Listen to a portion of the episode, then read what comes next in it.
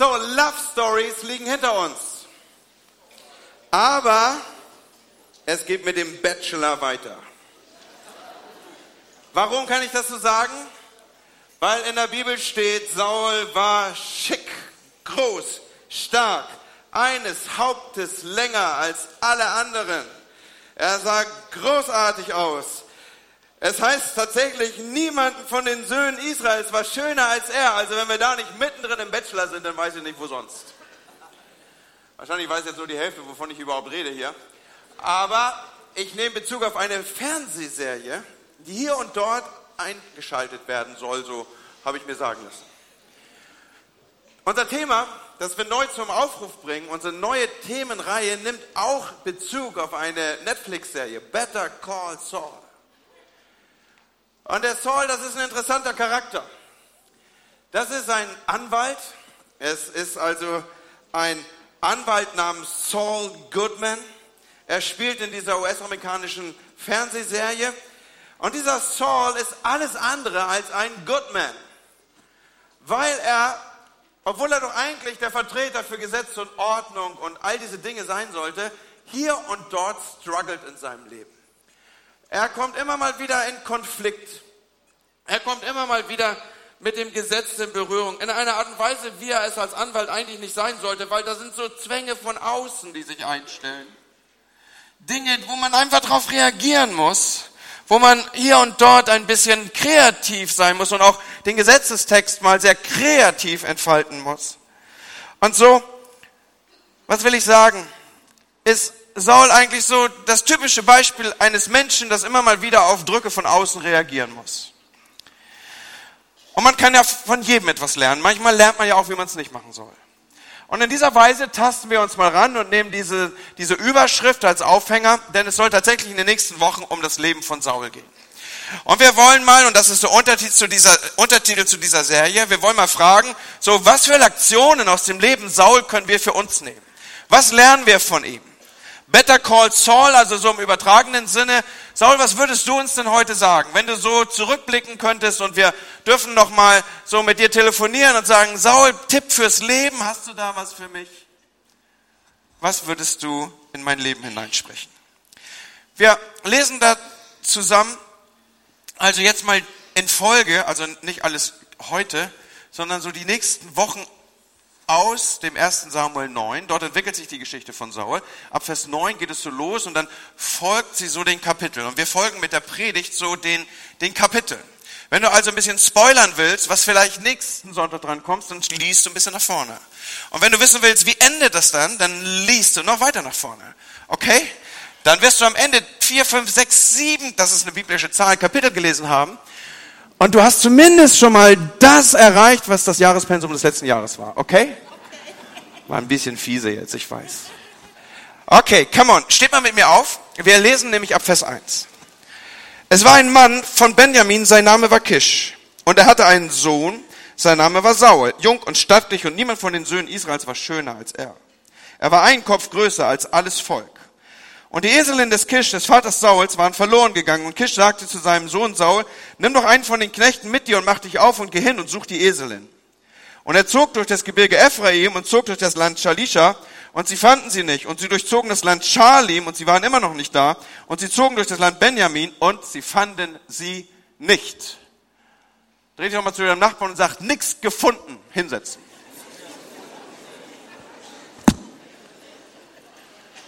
Da haben wir also den Saul. Hier taucht er auf. Hier betritt er die Oberfläche unserer Betrachtung. Und Saul ist unterwegs. Er sucht und kann nicht finden. Das ist so die Aussagen, die wir hier aufblenden können. Saul ist damit ein Prototyp für einen modernen Menschen. Ich will euch ein bisschen mit hineinnehmen in die Konstellation hier. Er kommt aus dem Stamm Benjamin. Der Stamm Benjamin ist der kleinste Stamm, den es damals gab. Er ist nicht nur der jüngste Stamm, weil er eben von dem jüngsten Sohn und so weiter abstammt, könnt ihr alles nachblättern in der Bibel, sondern er ist auch der kleinste. Und das hat nichts damit zu tun, dass er der jüngste oder der, dass das hier die Abstammung des jüngsten Sohnes ist, in der Patriarchenlinie, sondern es hat wirklich damit zu tun, dass aus einer Dummheit, kannst du mal zurückblättern in der Bibel, einige Jahrzehnte zuvor ist dieser Stamm mal fast ausgerottet worden. So, was ist also passiert? Da haben sich dann so die wenigen getreuen Überlebenden zusammengeschlossen und haben gesagt, wir bauen jetzt mal eine richtig feste Family auf. Und so haben sie miteinander das Wohlhaben und das Wohlergehen des ganzen Stammes gesucht. Sie waren stark auf sich gerichtet. Sie waren stark nach innen gerichtet. Hier kannte jeder jeden. Hier war man bekannt. Man hielt zusammen. Das war eine Familie. Und man wollte es zu etwas schaffen. Drumherum die anderen Stämme, Manasse und wie sie alle heißen, Ephraim und all das. Und jetzt wollte der Stamm Benjamin auch etwas werden. Und so waren sie aus darauf, dass sie ein besseres Leben für ihre Kinder gestalten würden, als das, was sie selber noch erlebten. Und so müssen wir das verstehen, dass hier jetzt Saul losgeschickt wird, die Esel seines Vaters zu suchen. Wenn man das nur so liest, denkt man, na ja, logisch, ne? wenn da irgendwie was verloren gegangen ist, geht man doch auf die Suche. Aber hier haben wir es mit einer Besonderheit zu tun.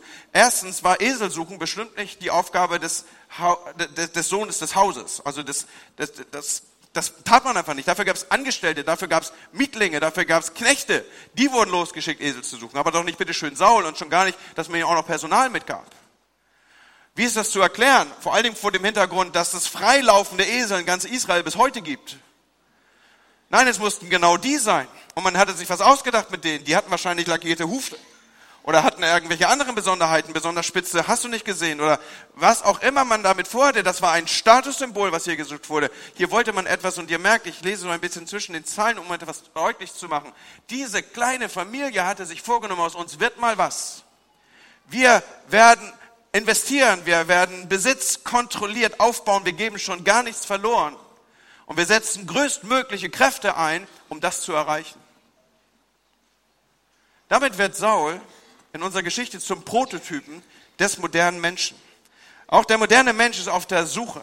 Er ist auf der Suche nach Besitz, er ist auf der Suche nach Status, er ist auf der Suche nach dem Esel, der in den Stall gehört. Und das ist nicht irgendein Volkswagen, das ist irgendwas mit einem Stern vorne, bitteschön. Mindestens. Versteht ihr, was ich, was ich hier versuche Raum zu geben? Hier, hier, hier wurde differenziert. Da ist nicht jemand auf die nächstbeste Wiese gegangen und gesagt, dann nehme ich eben den Esel sondern hier wurde gesucht, hier wurde hinterhergelaufen, hier wurde investiert, hier wurden Leute mitgegeben, hier wurden Sachen freigesetzt, hier war der Sohn des Hauses unterwegs. Aber er findet nichts. Und Saul ist ein interessanter Charakter. Ich meine, wenn wir so ein bisschen hineinschleifen in das, was uns so offenbart wird über ihn, dann, dann sehen wir, er war ein sehr ungeduldiger Typ. Er ist hier also unterwegs, hinter jeder Kurve guckt er, ob da irgendwie ein Esel lauert, ist aber keiner. Und wir merken in seiner Charakterstudio, dass er nicht der geduldigste war. Als Geduld verteilt wurde, hat er nicht ganz so laut hier geschrien. Das merken wir zum Beispiel da, wo er warten sollte auf das Opfer. Samuel würde kommen und er würde opfern und die ganze Zeremonie. Aber Samuel kam nicht. Und das Volk wurde unruhig und das traf auf einen Herrscher, der nicht warten konnte. Und so war Saul voller Ungeduld. Er wollte angreifen, musste aber das Opfer abwarten. Und weil er jetzt hier irgendwie Angst hatte, dass irgendwie Dinge nicht zusammenkommen, nahm er die Sache selber in die Hand. Er war ein total ungeduldiger Typ. Das ist auch typisch für den modernen Menschen. Wenn bei uns irgendwie die Deutsche Bahn 15 bis 30 Minuten Verspätung kommt, dann bricht ja gleich die Welt zusammen. Das ist aber ruhig geworden jetzt. Oder mal im Stau stehen. Oder all diese Dinge. Ich predige mir ja selber hier. Also ich habe ja einen durchgetakteten Tag. So, das geht ja gar nicht und so weiter. Versteht ihr? Aber aber das macht uns ja aus, ja. Wenn mal irgendwas nicht so und ganz schnell und wir sind es gewohnt, dass wir irgendwie Anschlüsse bei der Deutschen Bahn im Fünf-Minuten-Takt bekommen und, und all diese Dinge. Ich meine, klar, wir leben in einer modernen Gesellschaft, wir sind darauf eingestellt, dass es synchronisiert und von wem darf man es erwarten, wenn nicht von uns Deutschen? Aber irgendwie sind wir ja auch ein bisschen gaga an der Stelle, oder? Mal so ganz ehrlich. Also als Goethe eine Italienreise machte, da war von diesem ganzen Stress nichts zu spüren. Und auch wenn Jesus lospilgerte gen Jerusalem, dann war von dem ganzen Stress nichts zu spüren. Vielleicht können wir da auch mal drüber nachdenken. Oder dann die Kiste mit Goliath. Ich meine, moderne Menschen sind da ganz stark auf Selbstdarstellung aus. So, und dass dann irgendwie ein Song gesungen wird, Saul hat tausend, aber David hat zehntausend erschlagen, das war nicht der Song, den Saul morgens beim Joggen hörte.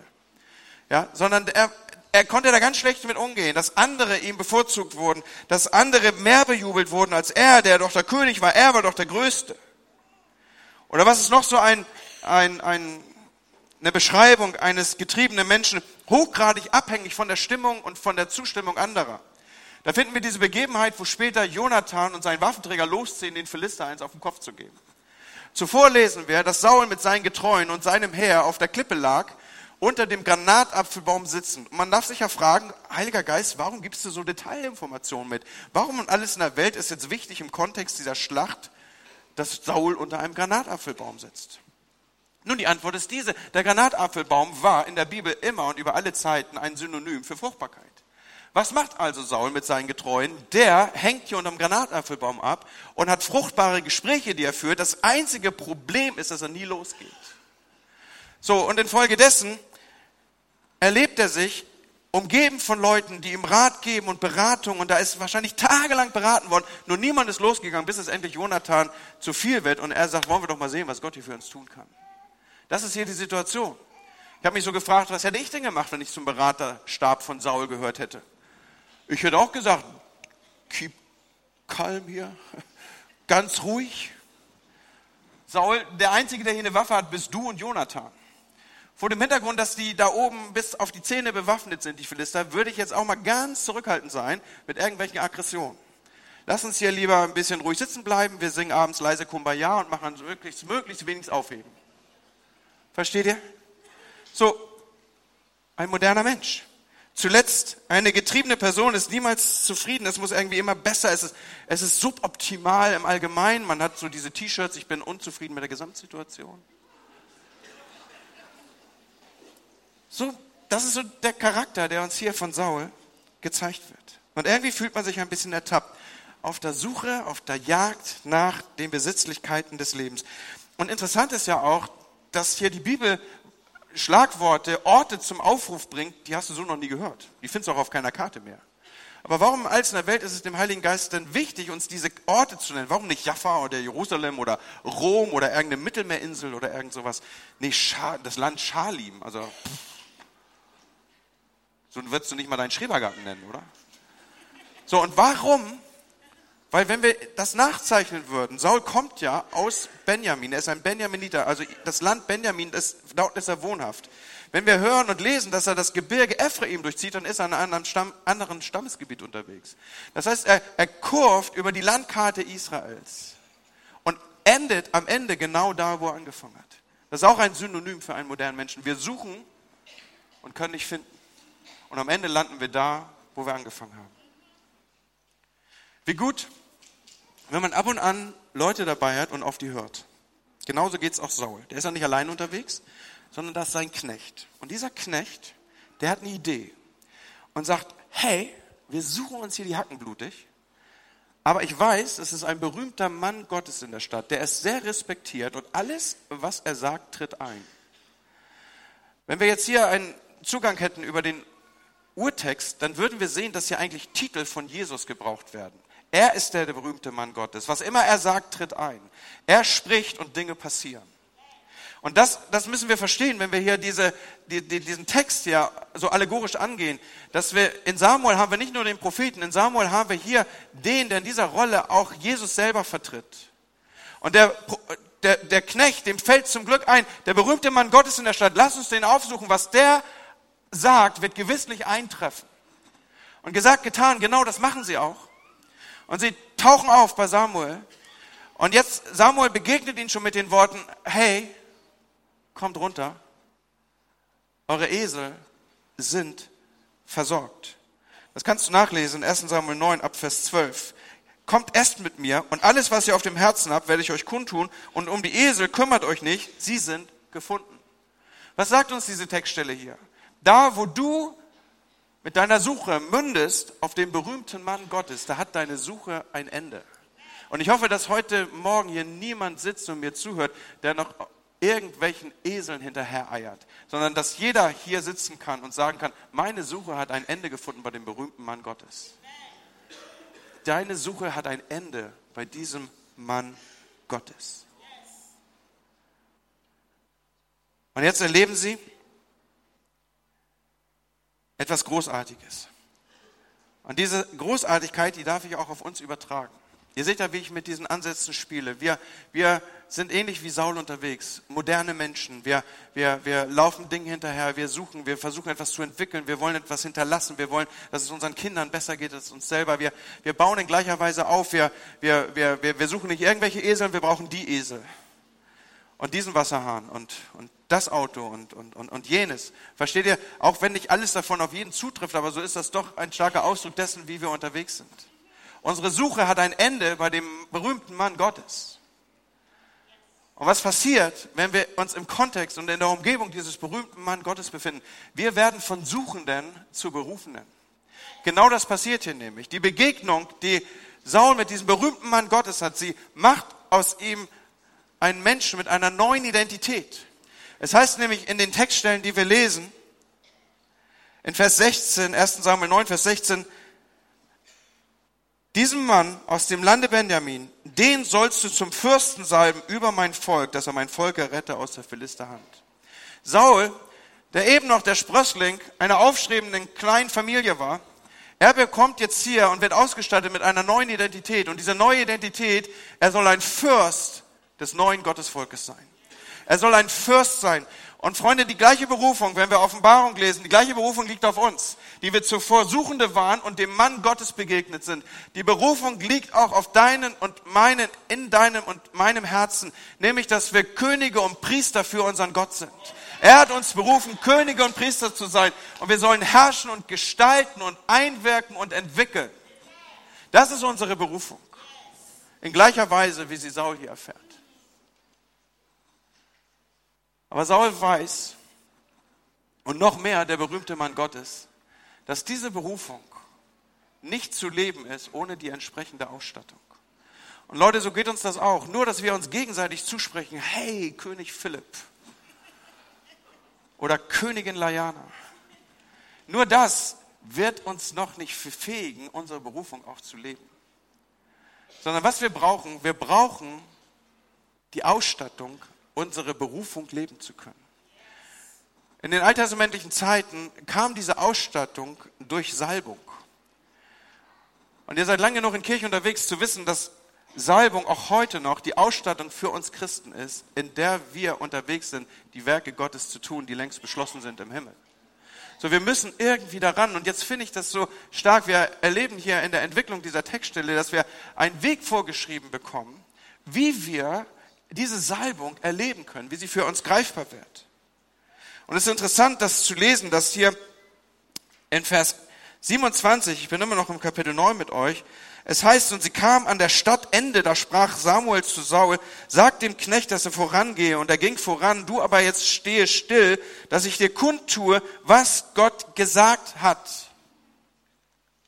Und in Vers 10, Vers 1 heißt es dann, da nahm Samuel das Salb Horn und füllte es aus über Saul. Was passiert hier? Saul bekommt die Ausstattung, die Befähigung, seine Berufung leben zu können.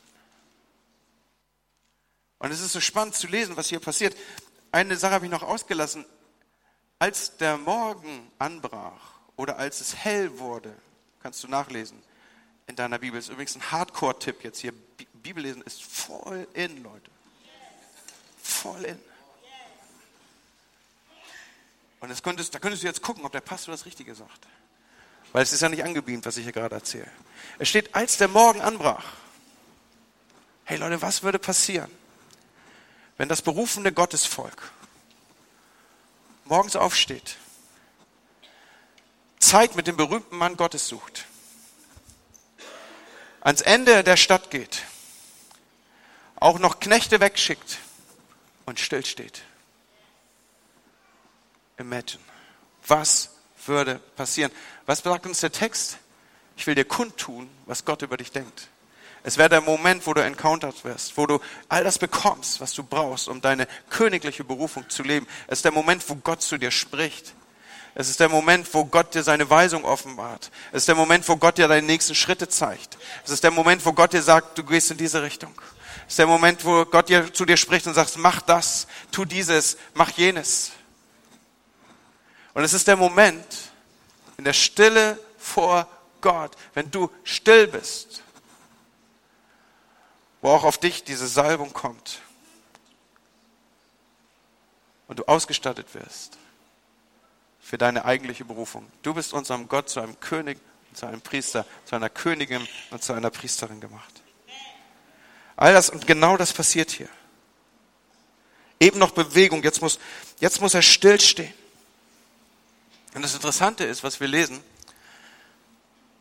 in Kapitel 10, ich glaube es ist Vers 8 oder Vers 9.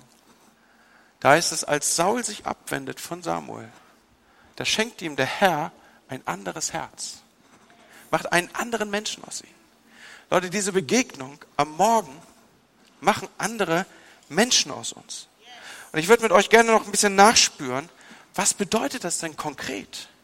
Wie verändert sich denn das Leben unter der Salbung? Wie verändert sich denn das Leben aus diesen Begegnungen mit Gott?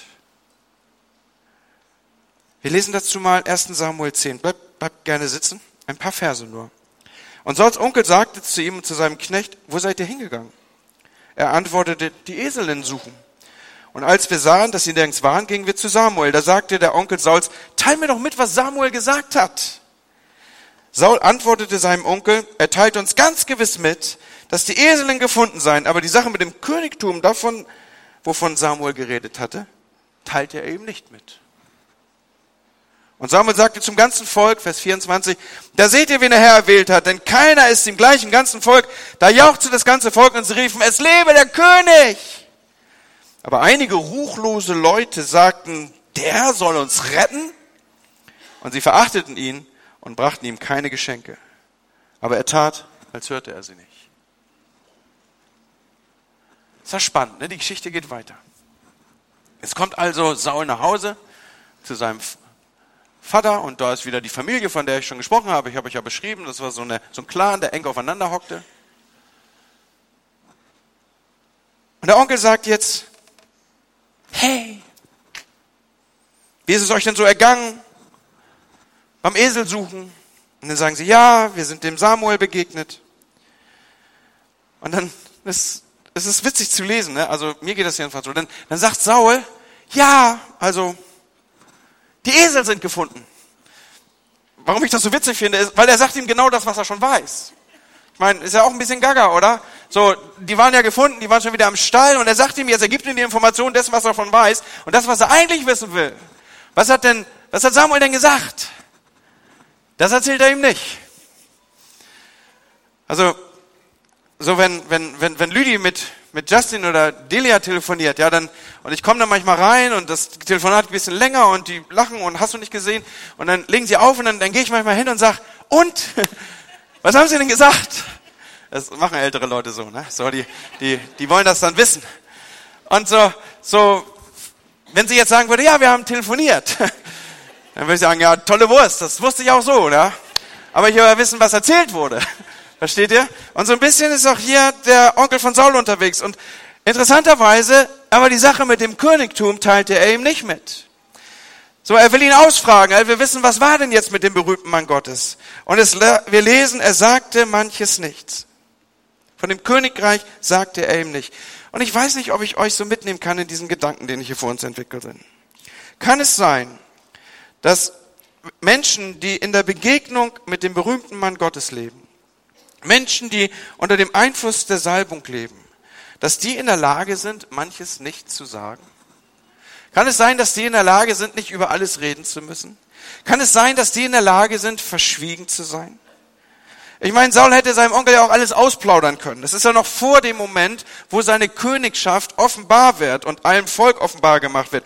König hätte der Onkel sagen können, König, das ist doch, das, äh, ich meine, wir sind Könige. So, wir als Familie. Ich meine, die haben ja damals in Stammeskulturen gedacht, in, in, in entsprechenden Organisationen. Da ist doch ein Posten für mich drin. Da wird sich doch was finden lassen am königlichen Hofe. Da werde ich doch irgendwie mit dran sein. Und der Onkel hätte das weitererzählen können, natürlich erstmal ein engsten Vertrautes, wäre er wahrscheinlich zu seiner Frau gegangen und dann hätte man unter dem Siegel der Verschwiegenheit äh, und unter intensiven Gebet das mit anderen geteilt, damit auch Dinge gut vorbereitet würden. Freunde, das stille Postsyndrom. Wisst ihr, was das ist? Also du gibst hier vorne eine Information rein und überlegst, was hinten rauskommen könnte.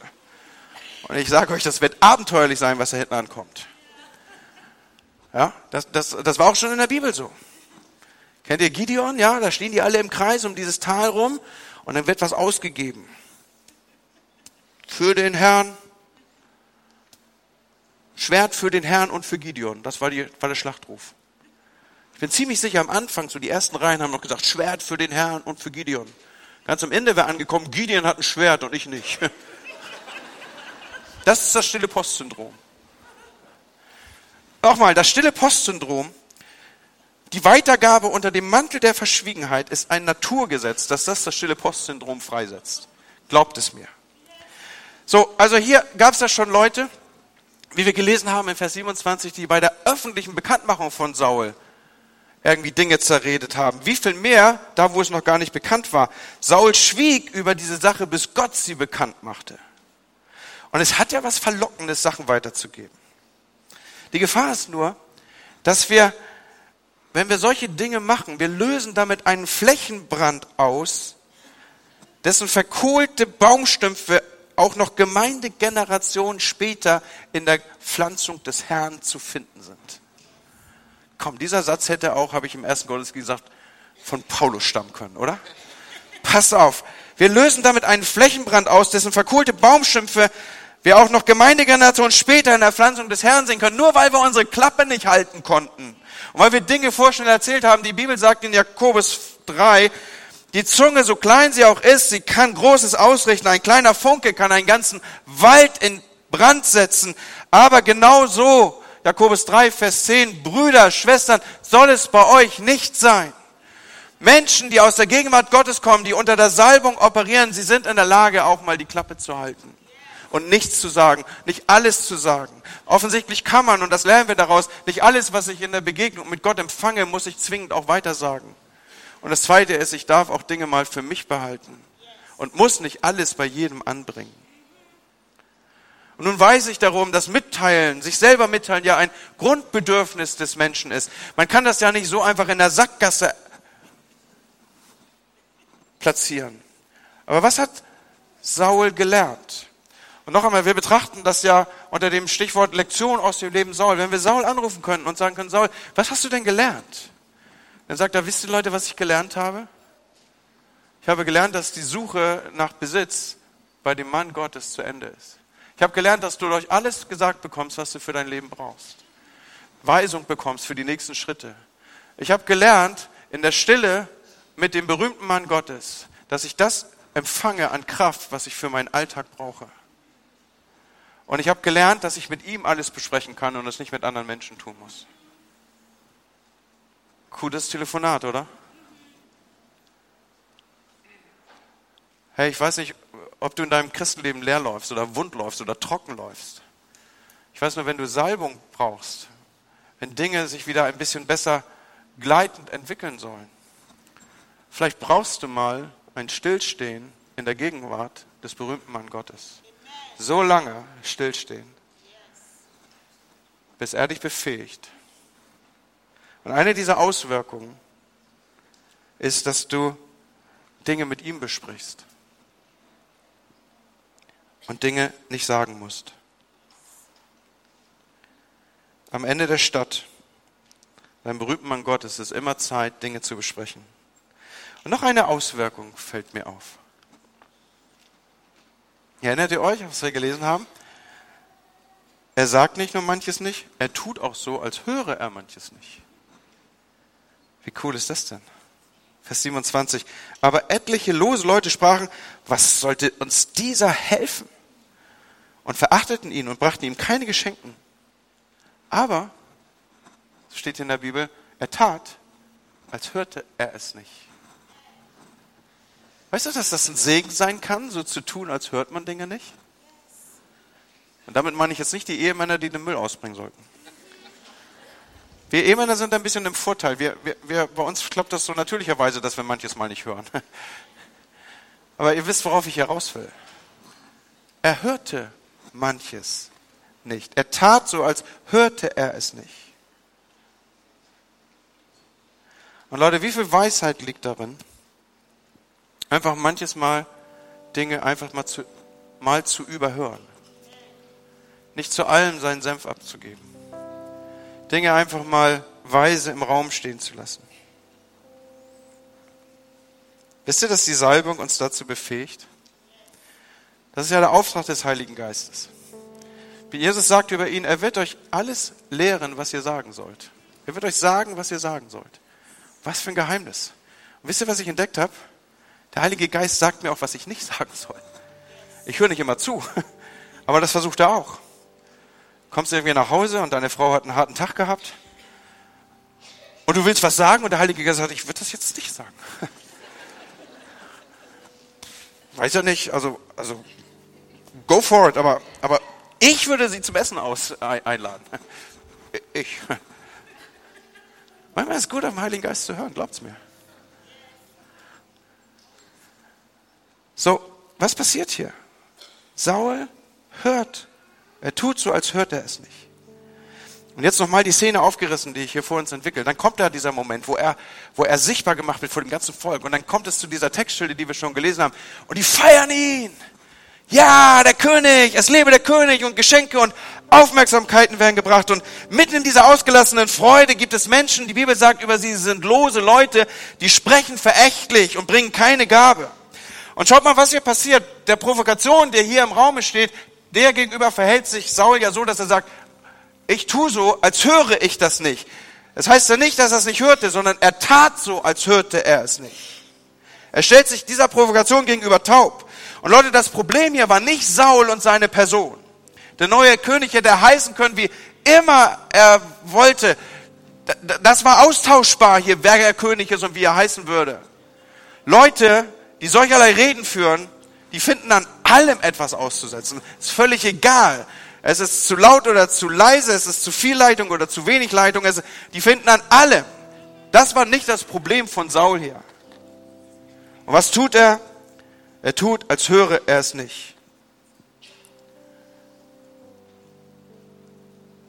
Kann es sein, dass die Begegnung mit dem berühmten Mann Gottes, die Zeit am Morgen in der Frühe, wo ich die Stadt hinter mir gelassen habe im übertragenen Sinne, wo ich auch noch meinen Knecht weggeschickt habe, wo ich empfangen habe zu hören, was er mir sagen will und wo ich seine Salbung aufgesogen habe, dass sie mich befähigt zu einem Menschen, der schweigen kann, der nicht alles sagen muss, der still sein kann, der nicht alles kommentieren muss, der schon gar nicht auf alles reagieren muss, der so tun kann, als höre er es nicht.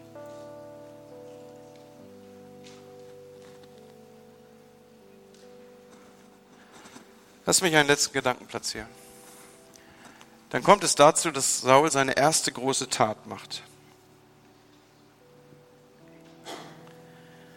Der Hintergrund ist in Kapitel 11, es kommt ein Hilferuf. Die Bewohner von Jabes in Gilead sind absolut verzweifelt. Da ist der Ammoniterkönig Nahas, er belagert die Stadt und die belagerte Stadt bittet um Erbarmen. Sie bittet darum, kapitulieren zu dürfen. Aber dieser König, er sagt, eure Kapitulation hat eine Bedingung. Ich darf jedem männlichen Wesen unter euch das rechte Auge ausstechen. Krass, oder? Ich meine, es ist auch nicht die Geschichte, die man abends seinen Kindern vor dem Schlafengehen erzählt. Ne? Und Saul schickt Boten ins Land, damit das Volk sich erhebt gegen diesen Ammoniterkönig. Und er erringt mit dem Volk einen gewaltigen Sieg, weil sie ihm folgen. Was für ein Tag! Was für ein Tag auch wo man es allen zeigen könnte. Was für ein Tag auch, der Tag der Abrechnung. Jedenfalls sah das Volk das so. Wir lesen nämlich in 1 Samuel 11 in Versen 12 und 13, wer sind die, die da sagten, Saul solle über uns herrschen, gibt sie her, dass wir diese Männer töten. Was für eine menschlich gesehen günstige Gelegenheit. Und Saul hätte sagen können, nun, Imperator Saul hat ihn vergeben. Aber wenn das Volk will, dann will ich dem nicht im Wege stehen. Und dann hätte das Volk machen können, was es wollte. Aber wir sehen die Antwort von Saul auf dieses Volksbegehren. In Vers 13 lesen wir, an diesem Tag soll niemand sterben, denn der Herr hat heute Heil gegeben in Israel. Freunde, Leute, die die Ausstattung für ihre Berufung in der Gegenwart des berühmten Mannes Gottes suchen, die sich dort aussprechen, die dort Salbung und Zurüstung und Befähigung bekommen, ihre Berufung zu leben. Die wissen um die Erfahrung des Heils und die können Heil weitergeben, weil sie es selber an sich erlebt haben. Und ich bete, dass Gott solche Menschen aus uns macht. Menschen, die aus seiner Gegenwart kommen. Und ich weiß nicht, wo du stehst, aber ich weiß, dass es Zeiten gibt, wo wir in unserem Christsein wund laufen, wo die Dinge zäh werden, wo wir anstatt zu gleiten eigentlich nur ständig hinfallen. Ihr wisst, wenn es nicht mehr rutscht, dann fällt man immer vorne über. Wenn du mit dem Schlappen hängen bleibst, dann knallst du vorne über. Und viele leben ihr Christsein genau so. Und mir kommt der Verdacht, dass es von zu wenig Salbung kommt, Leute. Und Salbung ist nicht so ein Wash-and-Go-Ding, was du mal so eben im Vorbeigehen mitnimmst, sondern Salbung kommt vom Stehenbleiben. Viel zu viele Christen leben aus einer Befähigung, die aus, aus dem Moment kommt und nicht aus ihnen selber. Ich will euch jetzt nicht mit dem Griechischen langweilen, aber es gibt einen Unterschied. Im Griechischen gibt es zwei Begriffe für das, was ich jetzt zum Aufruf bringe, für Salbung. Das ist Dynamis und Exosia. Dynamis ist etwas Verliehendes. Als Jesus seine Jünger zu sich ruft, diese 70 und sie ausstattet, Dämonen und so weiter auszutreiben, da, da erstattet er sie aus. Und der Begriff, der hier im griechischen Gebrauch findet, ist Dynamis. Er, er gibt ihnen etwas mit. Es ist etwas Temporäres. Menschen sind oft befähigt aus einer Konferenz heraus, aus einem besonderen Gottesdienst heraus. Jemand hat mit ihnen gebetet und sie, sie laufen und sie laufen und werden aber matt. Und dann brauchen sie die nächste Konferenz und die nächste Befähigung, der nächste Seelsorger, der vollmächtig in ihr Leben spricht. Es ist nicht verkehrt, zu Konferenzen zu gehen. Es ist nicht verkehrt, auch diesen Dynamisanteil in seinem Leben, diese besondere Empowerung, das ist, glaube ich, ein neues Wort, was ich hier gerade entwickelt habe, mitzunehmen. Aber es gibt eine andere Quelle der Kraft. Und diese andere Quelle der Kraft, die speist sich aus der Begegnung am Ende der Stadt in der Stille und Stillstehen vor dem berühmten Mann Gottes.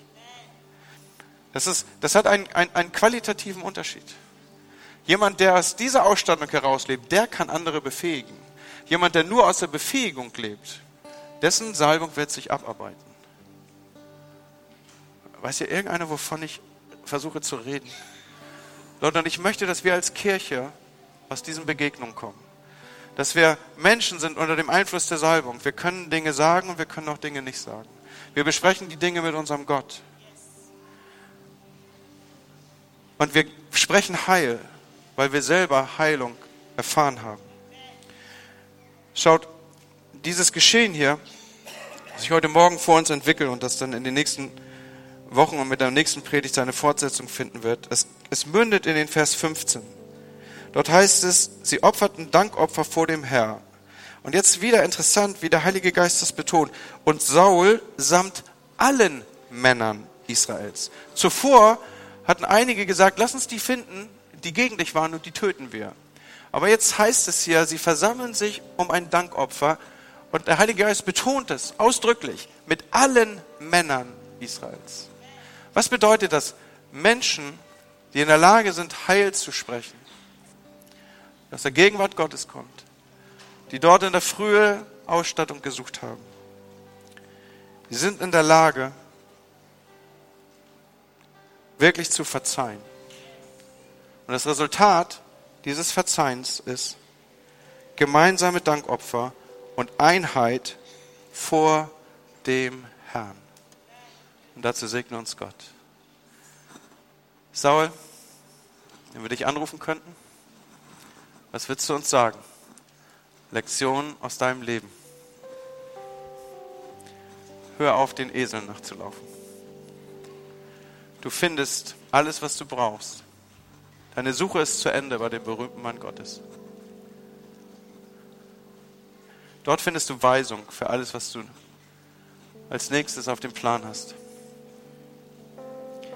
Steh früh auf. Geh ans Ende der Stadt. Bleib stehen, bis die Salbung kommt. Lebe aus der Salbung. Lerne, weise zu sein. Überhör Dinge und sprich nicht alles aus. Vergib gerne. Feier gemeinsam Dankopfer. Kommt vor das Angesicht des Herrn.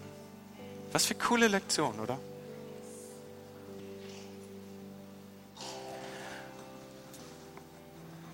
Wir haben zwei Anteile, die wir führen mit dem Ende des Gottesdienstes, die wir hineinführen. Zwei Herausforderungen.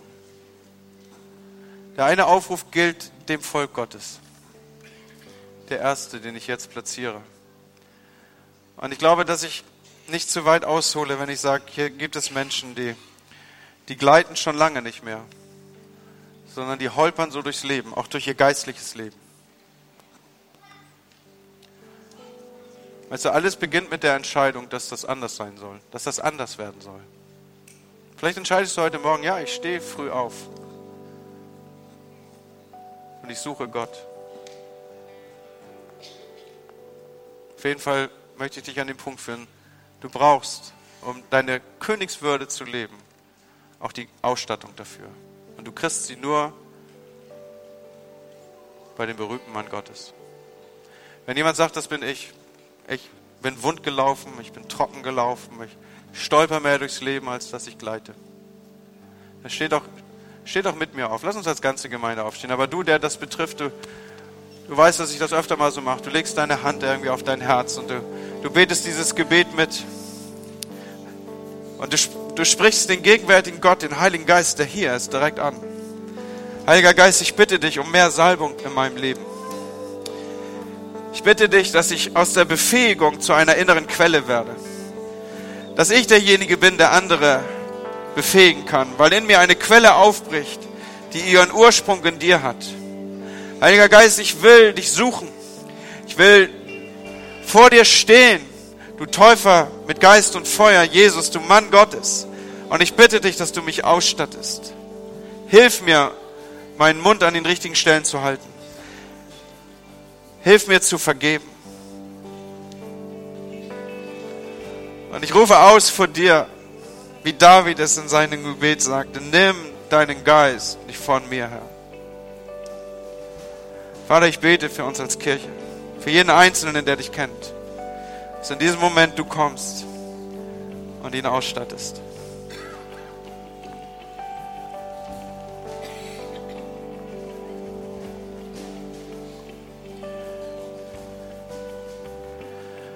Und gewiss sind Menschen hier, die wissen, dass ihre Suche noch nicht zu Ende ist.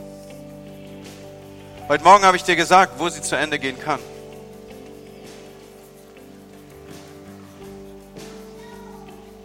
Und ich weiß, dass der Heilige Geist hier ist, an deinem Leben arbeitet jetzt. Er sagt, willst du nicht nach Hause kommen? Da ist alles da. Alles, was du suchst, ist da.